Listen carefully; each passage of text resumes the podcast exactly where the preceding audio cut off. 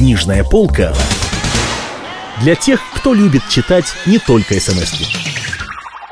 Антон Павлович Чехов «Забыл» Читает Евгений Жуковский когда-то ловкий поручик, танцор и волокита, а ныне толстенький, коротенький и уже дважды разбитый параличом помещик Иван Прохорович Гауптвахтов, утомленный и замученный Жениными покупками, зашел в большой музыкальный магазин купить нот. «Здравствуйте-с», — сказал он, входя в магазин. «Позвольте мне с...» Маленький немец, стоявший за стойкой, вытянул ему навстречу свою шею и состроил на лице улыбающийся вопросительный знак — что прикажете-с? Позвольте мне с... Жарко. Климат такой, что ничего не поделаешь. Позвольте мне с... Мне... Позвольте... Забыл. Припомните-с. Гауптвахтов положил верхнюю губу на нижнюю, сморщил в три погибели свой маленький лоб, поднял вверх глаза и задумался. Забыл. Экая, прости господи, память демонская. Да вот вот, позвольте с... М -м, забыл.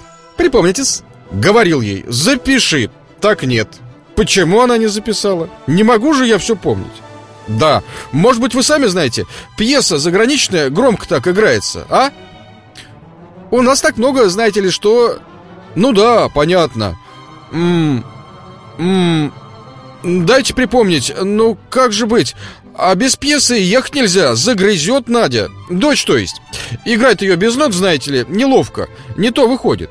Были у ней ноты, да я, признаться, нечаянно керосином их облил И, чтоб крику не было, за комод бросил Не люблю бабьего крику Велела купить Ну да, какой кот важный И Гауптвахтов погладил большого серого кота, валявшегося на стойке Кот замурлыкал и аппетитно потянулся Славный. Сибирский знать, подлец. Породистый шельма. Это кот или кошка? Кот. Ну чего глядишь? Рожа, дурак, тигра. Мышей ловишь? Мяу-мяу. Экая память анафемская. Жирный шельмец. Котеночку вас от него нельзя достать? Нет. А то б я взял. Жена страсть как любит ихнего брата. Котов. Как же быть теперь? Всю дорогу помнил, а теперь забыл. Потерял память. Шабаш. Стар стал, прошло мое время. Помирать пора. Громко так играется с фокусами, торжественно. Позвольте. Хм, спою, может быть. Спойте. Ода, ода, или посвистайте. Свистеть в комнате грех. Вон у нас сидельник свистел, свистел, да, и просвистелся. Вы немец или француз? Немец. То-то я по облику замечаю. Хорошо, что не француз. Не люблю французов. Хрю-хрю-хрю, свинство. Во время войны мышей ели. Свистел свои лавки от утра до вечера и просвистел всю свою бакалию в трубу. Весь в долгах теперь. И мне 200 рублей должен. Я иногда опивал себе под нос. Хм, позвольте, я спою. Стойте. Сейчас. Хм, в горле свербит. Гауптвахтов, толкнув три раза пальцами, закрыл глаза и запел фистулой. То-то-то-ти-то-то-том, хо-хо-хо-хо. У меня тенор. Дома я больше все дишкантом. Позвольте. Три-ра-ра. Грм. В зубах что застрял. Тьфу. Семечко. Ото. Грм. Простудился, должно быть. Пиво холодного выпил э, в биргалке. Тру-ру-ру. Все это вверх, а потом, знаете ли, вниз, вниз. Заходит это к бочком, а потом берется верхняя нота такая рассыпчатая. Тоти, то-тоти, ру. Понимаете? А тут в это время басы и берут. Гу-гу-гу-гу-гу, ту-ту. Понимаете? Не понимаю. Кот посмотрел с удивлением на Гауптвахтова, засмеялся, должно быть, и лениво соскочил со стойки. Не понимаете? Жаль. Впрочем, я не так пою. Забыл совсем. Эккая досада. Вы сыграете на рояле. Вы играете? Нет, не играю. Играл когда-то на скрипке на одной струне. Да и то так, с дуру. Меня не учили. Брат мой Назар играет. Того учили. Француз Ракат, может быть, знаете, Венедикт Францич учил. Такой потешный французишка. Мы его Буанапартом дразнили. Сердеился. Я, говорит, не Буанапарт, я Республик Франце. И рожа у него, по правде сказать, была республиканская. Совсем собачья рожа. Меня покойный мой родитель ничему не учил. Деда, говаривал, твоего Иваном звали И ты, Иван А потому ты должен быть подобен деду своему во всех своих поступках На военную прохвост я, брат, нежности тебе не дозволяю Дед в некотором роде кониной питался И ты он и питайся Седло под голову себе клади вместо подушки. Будет мне теперь дома. Заедят. Без ноты приезжать не велено. Прощайтесь в таком случае. Извините за беспокойство. Сколько это рояль стоит? 800 рублей. Хо-хо-хо. 800 рублей. Губа не дура Прощайтесь. Шпрехензи, Гебензи Обедал я, знаете ли, однажды у одного немца.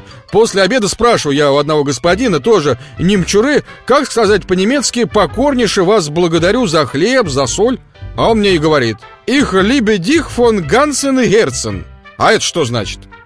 «Я... я люблю тебя», — перебил немец, стоявший за стойкой. «От всей сердца?» Ну вот, я подошел к хозяйской дочке, да так прямо сказал. С ней конфуз Чуть до истерики дело не дошло. Комиссия. Прощайтесь. За дурной головой и ногам больно. Так и мне. С дурацкой памятью беда. Раз двадцать сходишь. Будьте здоровы. Гауптвахтов отворил осторожно дверь, вышел на улицу и, прошедший пять шагов, надел шляпу.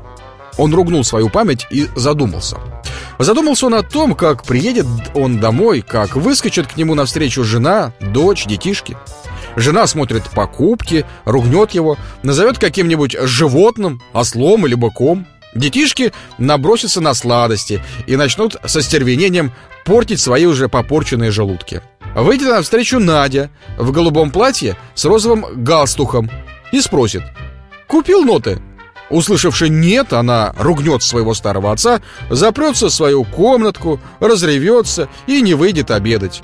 Потом выйдет из своей комнаты, заплаканная, убитая горем, сядет за рояль. Сыграй сначала что-нибудь жалостное, пропоет что-нибудь, глотая слезы. Под вечер Надя станет веселей, и, наконец, глубоко и в последний раз вздохнувши, она сыграет это любимое «то-то-ти, то-то».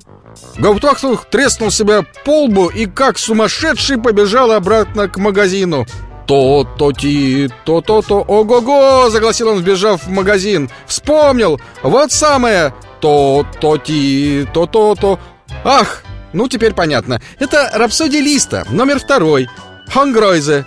Да-да-да-да, Лист, Лист, побей меня бог, Лист, номер второй. Да-да-да, голубчик, оно самое есть, родненький. Да, Листа трудно спеть. Вам какой же, оригиналь или фасилите? Какую-нибудь, лишь бы номер второй, лист, бедовый этот лист. То-то-ти-то. Ха-ха-ха-ха, на силу вспомнил, точно так. Немец достал с полки тетрадку, завернул ее с массой каталогов и объявлений и подал сверток просиявшему Гауптвахтову. Гауптвахтов заплатил 85 копеек и вышел, посвистывая.